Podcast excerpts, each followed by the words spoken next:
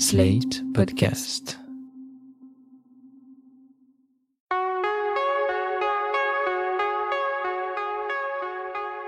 Je m'appelle Thomas Messias, je suis un homme blanc, cisgenre, hétérosexuel, et je suis actuellement assigné à résidence avec 4 êtres humains et 3 chats. J'espère que vous avez vous aussi la possibilité de rester chez vous au maximum et que vous ne faites pas de bêtises. Et quoi qu'il en soit, j'espère que vous faites attention à vous et qu'on fait attention à vous. Vous écoutez Mansplaining l'épisode 33, Colanta, portrait de deux jeunes hommes en feu. Un podcast, slate.fr. Hasard du calendrier, ça fait un petit mois que j'avais envie de vous parler d'autres êtres isolés. Sauf que ceux-là ne sont pas bloqués dans leur appartement ou dans leur maison, mais sur une île quasiment déserte, avec juste quelques techniciens et techniciennes, et aussi un Denis Brognard. Si vous regardez un tout petit peu la télé, vous aurez compris sans mal de qui je parle. Des aventuriers et des aventurières de Colanta, l'émission survivaliste qui fait les beaux jours de TF1 depuis 2001. Il m'est arrivé de suivre certaines saisons assidûment, mais pour moi, Colanta, c'est un peu comme la tablette de crunch ou le paquet de chips au vinaigre, j'essaye de ne pas mettre le nez dedans, car sinon j'arrive plus à m'arrêter. Donc, ces dernières années, j'ai consciencieusement évité de regarder les émissions de début de saison, afin d'éviter d'en prendre pour trois mois. Mais cette année, vous avez été plusieurs à me dire qu'il fallait absolument que je jette un œil. Et j'ai vite compris pourquoi. Je pense que la première émission de cette nouvelle saison restera dans la légende, et que cela tient principalement à une chose, la qualité de son bad guy. À ce stade, il est encore temps pour vous d'arrêter d'écouter cet épisode et de découvrir par vous-même les nombreux rebondissements de cette incroyable première émission, ce qui nécessite tout de même de l'avoir magnétoscopée, puisque le système de replay de TF1 ne permet déjà plus de la revoir. Alors voilà. Comme chaque année, Colanta, c'est une quinzaine de candidats et de candidates qui arrivent sur une île à la nage, puis sont séparés en deux équipes, les rouges et les jaunes. Cette saison commence fort, puisqu'on découvre vite que l'un des participants, Ahmad, a peur de l'eau. Mais alors vraiment très très peur de l'eau. Mais non, ce n'est pas lui le bad guy. Le bad guy, il fait partie de l'équipe rouge. Et honnêtement, si on m'avait demandé de parier sur son identité en début d'épisode, j'aurais totalement raté ma prédiction. Il s'agit d'un dénommé Joseph, plutôt beau mec, plutôt costaud, l'air plutôt sympa. Dès son arrivée, Joseph a annoncé qu'il saurait faire du feu avec les matériaux trouvés sur l'île. Il avait l'air vachement serein. Et puis au bout de quelques heures, il l'était beaucoup moins. Pendant ce temps, Joseph, lui, ne lève pas la tête. Le jeune homme tient absolument à faire du feu. Il en va de son honneur. Alors, je veux voir le feu. Je veux que tu nous fasses briller ce soir. Le feu, chez moi, je le fais euh, sans souci, il n'y a aucun problème. Là, je pensais que tout Colanta allait savoir faire du feu aujourd'hui. Je voulais euh, laisser un peu faire pour ne pas être dans la lumière. Au final, il n'y a personne qui sait faire du feu. Je pense que je pourrais vous passer une demi-douzaine d'extraits de ce genre, dans lesquels on comprend peu à peu que l'essentiel pour Joseph n'est ni d'avoir chaud, ni de pouvoir faire cuire de la nourriture, mais que ce feu, c'est surtout une question d'honneur et de fierté. Joseph a besoin de montrer qu'il est l'homme de la situation, qu'on ne peut pas se passer de lui. Il refuse même de déléguer ce rôle aux autres membres de son équipe. Si vous avez vu l'émission, vous savez que même le visage de Joseph se métamorphose au fil des jours. On passe d'un type radieux, souriant, à quelqu'un de sombre, renfrogné, inquiétant même. Et on sent bien que ce ne sont ni la faim ni l'isolement qui provoquent ça, mais bien ce sentiment si masculin d'être déçu et vexé par son propre manque de réussite. Pendant trois jours, j'entends euh, j'ai le feu, je sais faire le feu, j'ai toutes les techniques, mais le feu ne vient pas. On est déçu, forcément.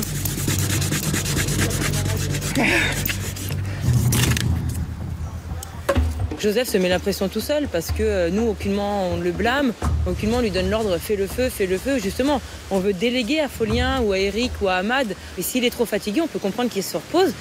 Pour tout vous dire, il m'a semblé que Joseph avait les mêmes réactions que s'il avait eu une panne sexuelle. Après s'être montré séducteur et entreprenant, il finit par s'énerver tout seul, il refuse le dialogue, il jure que d'habitude ça fonctionne et qu'il ne comprend pas, et il s'installe peu à peu dans un état de colère et de pression qui n'est sans doute pas le plus à même de l'aider à sortir de cette ornière. Bon, à la lumière de ma comparaison, j'ai un peu peur que vous interprétiez mal l'extrait qui va suivre. C'est le bonheur. J'ai eu des ascenseurs, des ascenseurs émotionnels aujourd'hui, mais monstrueux. Joseph l'a enfin son feu. Le Normand se pense sauvé, sauf que tout n'est pas si simple. Car, alléluia, au bout de trois jours, Joseph a réussi à faire le feu, après une énième tentative. Et après avoir vaguement accepté un peu d'aide. Mais comme le dit Denis Brognard, tout n'est pas si simple. Car Joseph s'est montré si nerveux pendant le début du jeu, qu'il a commencé à taper sur les nerfs de ses coéquipiers et coéquipières. Alors forcément, quand arrive le moment où les membres de l'équipe rouge doivent commencer à réfléchir à l'identité de la personne qu'ils vont éliminer, son nom revient sur toutes les lèvres. Peu à peu, il devient clair que c'est finalement Joseph qui va être éliminé. Contrairement à ce qu'il imaginait, faire le feu sur le camp ne lui aura pas permis d'asseoir sa domination sur l'équipe rouge, car si le feu est bel et bien là après quelques jours d'attente, son sentiment de persécution permanente et son extrême instabilité en font un camarade compliqué à gérer et à supporter au quotidien. Alors quand Joseph comprend ce qui va lui arriver, c'est-à-dire être le premier éliminé de la saison alors qu'il a fait le feu, son sang ne fait qu'un tour. Avant de partir ce soir au conseil, puisque je sais que je suis éliminé et qu'il ne mérite pas ce feu, je vais l'éteindre totalement. La déception de Joseph se mue en colère froide. Il veut se venger et éteindre le feu, un acte inédit dans toute l'aventure Colanta.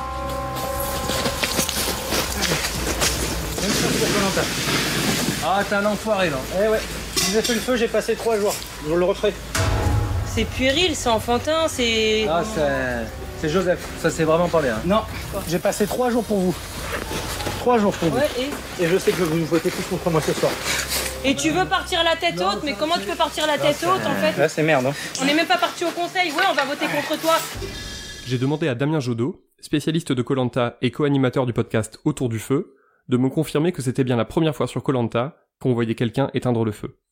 Éteindre le feu, oui, c'est une première. Après, niveau pétage de plomb, bon, on avait, bon, on se rappelle de, de Moundir qui lui euh, avait même été violent avec euh, avec certaines femmes en 2003.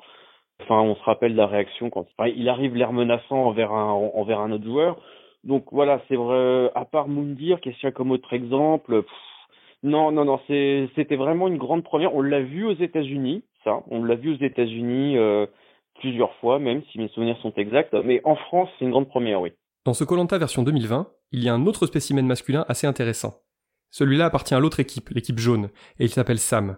Sam a 20 ans, il n'est pas là pour être sympa, mais il est là pour gagner, et c'est clair dès le départ. Pour moi, euh, le secret du feu, c'est d'être minutieux et de bien préparer. C'est vrai que je me suis entraîné pendant presque trois ans à faire le feu. Je m'appelle Sam, j'habite en Alsace. Je suis étudiant en brevet des métiers d'art, option ébéniste. Je ne me prédestine pas à l'ébénisterie, je vais être militaire en fait. C'est un devoir pour moi et euh, je ressens le besoin de faire ça pour protéger euh, la France. Contrairement à Joseph, Sam parle peu, il agit. Et il lui faut littéralement moins de 5 minutes pour parvenir à faire le feu. C'est bon, Sam C'est bon, Sam On n'a pas la marmite, mais on a le feu, on a le feu Je suis content d'avoir fait le feu. Maintenant, je vais un peu lever le pied. Voilà. Parce que là, j'ai quand même utilisé pas mal d'énergie. Donc je commencerai avec la cabane que demain. Je veux qu'ils prennent un peu aussi leurs responsabilités et qu'ils entretiennent le feu. Et je vais pas tout faire non plus tout seul, hein, donc euh, voilà. Bravo, félicitations. Super. Bravo Sam, vraiment. euh, Sam a juste un problème avec les relations humaines. Comme il est clairement plus compétent que l'ensemble de ses camarades, il a tendance à les prendre un peu de haut, et ça se ressent souvent sans même qu'il ait à prononcer le moindre mot. Sam se repose un peu, puis il embraye sur la construction de la cabane pour son équipe. Là encore, il sait faire. Il a les plans dans la tête, il sait quel matériau employer. Sam, il sait ce qu'il veut. On sent que son projet est mûrement réfléchi, donc on n'ose pas trop euh, dire quoi. Ou... Voilà, on est vraiment à ses ordres pour le coup. On a laissé toute dignité au vestiaire et on écoute. C'est combien de mètres carrés, Sam? On, on se fait un 20 mètres carrés là? Voilà. Donc on devrait être pas mal. Moi, je sais qu'en survie, il faut de la place, ça sert à rien d'être euh, serré. Et euh, cette cabane, c'est vrai qu'elle est assez grande, mais euh, ça sera fait. Mais ju- juste Sam, après, après le truc là, c'est est-ce qu'on a besoin d'aussi grand? Sam est ce qu'on appelle un taiseux. Au cours de la fabrication de la cabane, il donne froidement ses directives aux autres hommes, tout en mettant lui-même la main à la pâte. Alors forcément, ça finit par coincer. Ce qui se passe notamment, c'est que des candidats deux fois plus âgés que lui, mais clairement moins affûtés, finissent par essayer de trouver des choses à redire, parce qu'il semble insupportable pour eux de se voir dicter leurs gestes par un blanc-bec à peine majeur. Le problème de Sam, c'est qu'effectivement, il peut être très directif. Sam est à fond dans sa cabane, euh, il est vraiment dans ses plans, dans ce qu'il a imaginé. Euh, moi, il faudrait pas qu'il le soit constamment tout le temps. Ça me paraît court encore. Hein. Regarde. La cabane euh, qu'on est en train de construire, c'est une cabane pour, euh, je dirais, pour une douzaine de personnes. On est sept sur le camp, donc euh, on avait clairement pas besoin de ça. Là, je pense que Sam a eu un petit péché d'orgueil, quoi. C'est-à-dire qu'il veut faire la plus belle cabane qu'il ait jamais eu à Colanta, et, euh, et c'est ça. Elle va être très belle, elle va être trop belle. L'homme que vous venez d'entendre s'appelle Benoît, il a la quarantaine, il est chef d'entreprise, et il l'a hyper mauvaise. Ce qui se produit pour la cabane se reproduira d'ailleurs un peu plus tard avec la pêche de crabes. Benoît, qui dit pourtant s'y connaître en pêche, affirme que c'est impossible sans matériel. Et Sam lève les yeux au ciel. Puis il revient quelque temps plus tard avec plusieurs crabes fraîchement pêchés. Et ça, ça ne passe pas non plus. Sam, je pense qu'il a pour objectif effectivement d'être le, roi de Colanta. C'est-à-dire d'être le plus grand aventurier que Colanta ait jamais eu. Euh, On fait pas une cathédrale euh, quand 5, ou 10 mètres carrés suffisent, euh, parce que ça va être un travail harassant. Si Sam n'avait pas été là, on aurait fait quelque chose de moins bien, c'est clair. Mais on aurait fait quelque chose. La cabane de Sam, c'est clairement les yeux plus gros que le ventre. Cette première émission est stupéfiante parce qu'à peu de choses près, on n'y entend pas les femmes. Ce sont les hommes qui, d'entrée, se livrent à des batailles, motivés par leur envie de faire le coq, de montrer qu'on est le plus fort, de s'imposer comme le chef de bande. Les femmes, elles, sont davantage dans l'installation précise et méthodique du camp, la prise de repères, la médiation entre les candidats masculins. Pour Damien Jodot, si c'est particulièrement le cas en ce début de saison, c'est toujours à peu près de cette façon que les choses se produisent. La dernière saison All-Star, le combat des héros qui a eu lieu en, en 2018, c'est qu'il y aurait vraiment une répartition genrée euh, sur les camps.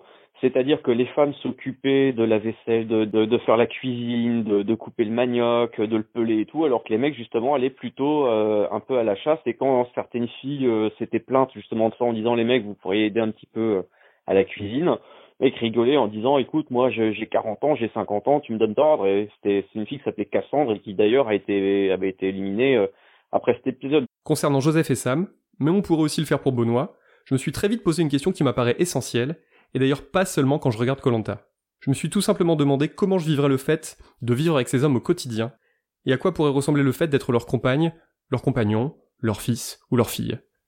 Et j'ai vite réalisé que ça devait être relativement insupportable.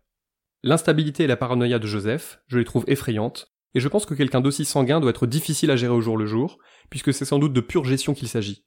Et je pense que c'est quelqu'un difficile à quitter aussi. Quant à la froideur absolue de Sam, qui ne croit qu'à la valeur travail, mais semble incapable d'éprouver un peu de compassion ou d'empathie, elle m'apparaît également comme très compliquée à supporter au quotidien. Vivre avec Sam, c'est sans doute savoir qu'on n'a pas le droit à l'erreur, que tout doit filer droit, et que les repas ont intérêt à être prêts à l'heure. Une petite précision. Après la publication du mansplaining consacré au sexisme dans Top Chef, un certain nombre d'entre vous m'avaient rappelé à juste titre que dans ce genre d'émission, il fallait tout de même se méfier du montage, qui avait tendance à accentuer certains traits de personnalité afin de muscler la dramaturgie de l'ensemble. Concernant Colanta, les stéréotypes de genre ne sont effectivement pas présents que sur l'île. Ils sont aussi là sur la table de montage et au niveau de la voix off de Denis Brognard. Je vous donne un tout petit exemple que l'on a pu entendre lors de la toute première épreuve sportive de cette nouvelle saison. Deux mamans en compétition, Alexandra et Delphine. Ça n'a l'air de rien, mais vous pouvez avoir la certitude qu'à aucun moment, dans aucune saison, vous n'entendrez parler du combat acharné de deux papas pour gagner un collier d'immunité. Le sexisme de Colanta, qui a d'ailleurs été épinglé dans un article du Monde dont je vous mettrai le lien, on le ressent même dans la présentation des candidats et candidates légendaires de l'émission. Car pour vous la faire courte, cette année, cinq anciens et anciennes font leur comeback afin d'aider les autres à faire leur premier pas dans l'émission.